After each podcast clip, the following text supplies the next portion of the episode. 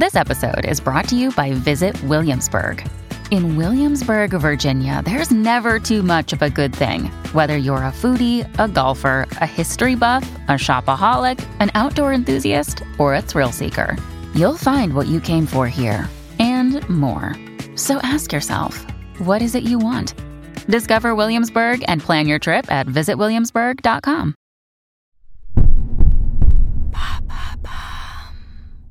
À quelle période de l'année les couples se séparent-ils le plus? Merci d'avoir posé la question. Les histoires d'amour, c'est rarement tout beau tout rose. Une relation exige une construction constante, une pierre après l'autre, et parfois ça s'effondre. En 2016, deux statisticiens se sont amusés à recenser tous les changements de statut des gens sur Facebook. Alors oui, j'ai conscience que c'est de l'histoire ancienne, mais il y a quelques années, être en couple, c'était aussi le signifier à son entourage dans un post sur Facebook. Bref, ils ont compté toutes les personnes qui sont passées du statut en couple à celui de célibataire. Vous pouvez donc aller cocher une case dans votre calendrier, car ils en sont venus à la conclusion que la date où les couples se séparent le plus est celle du 11 décembre. Mais pourquoi cette date en particulier?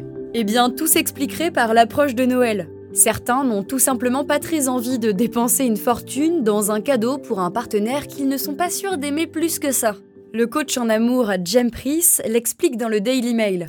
Il est inutile d'acheter des cadeaux et de passer du temps avec quelqu'un qui ne vous intéresse pas. Ce serait donc en grande partie une question financière, mais pas que. Toujours dans l'ombre de Noël, le 25 décembre est synonyme de repas de famille. Pour de nombreux couples, emmener son conjoint partager Noël avec sa famille est une pratique plutôt courante. Et je pense qu'on est tous plutôt d'accord sur le fait que présenter son ou sa partenaire à sa famille n'est pas une activité que l'on souhaite répéter fréquemment. Donc autant être certain de la stabilité de son couple. Ces présentations familiales marquent souvent un tournant sérieux dans la relation, et pour cela, il faut être sûr d'en avoir envie. Pour le magazine Metro Time, le 11 décembre aurait aussi cette réputation parce qu'il rentre dans une période où les gens sortent de plus en plus. Ils n'ont donc pas forcément le temps d'entretenir une relation et peuvent commencer à délaisser leur partenaire. Alors pas d'inquiétude, Noël reste sous le signe de l'amour, puisque deux semaines après cette date, le 25 décembre serait le jour où les couples se séparent le moins. Mais est-ce qu'il y a des périodes plus propices aux ruptures? Oui, en effet, certains moments dans l'année voient plus de couples en finir que commencer une histoire. Après, même si cela paraît évident, je trouve important de préciser que chaque relation est unique. Ce n'est pas parce qu'il y a plus de ruptures à une période de l'année que votre couple risque de se casser. Cette issue ne dépend que de vous et de votre partenaire. Sinon, au mois de février, la fête des amoureux est peut-être aussi celle des cœurs brisés. Un sondage repris par The Irish Post en 2019 atteste que plus de couples se séparent la semaine précédant la Saint-Valentin, avec un pic de rupture 48 heures avant, soit le 12 février.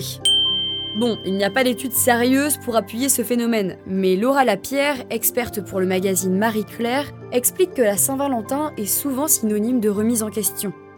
J'ai observé qu'il existe une espèce de remise à zéro de nos vies amoureuses au moment de la Saint-Valentin, comme au moment d'autres événements dans l'année, comme les vacances d'été.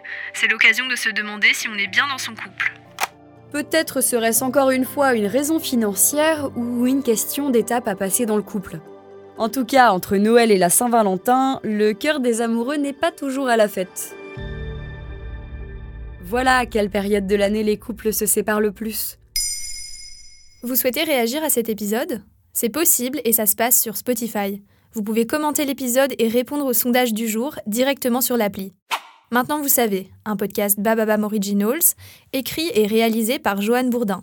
Si cet épisode vous a plu, n'hésitez pas à laisser des commentaires ou des étoiles sur vos applis de podcast préférés.